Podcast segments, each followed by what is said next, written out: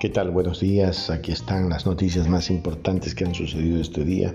Atención, Andrés Arauz con más de 150 mil o 200 mil personas hoy eh, ha afirmado que él sería el próximo candidato, el próximo presidente de la República. El candidato que eh, le seguiría, pero muy, muy lejos, sería Guillermo Lazo con un 12%.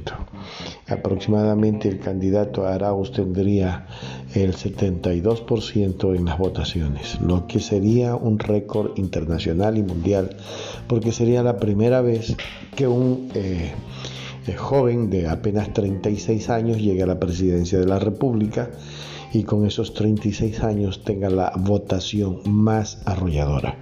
Una vez más se demuestra que el correísmo no ha muerto, que sigue y que va a seguir en este proceso eh, para la transformación de la patria chica de nuestro querido Ecuador y obviamente para transformar la patria grande.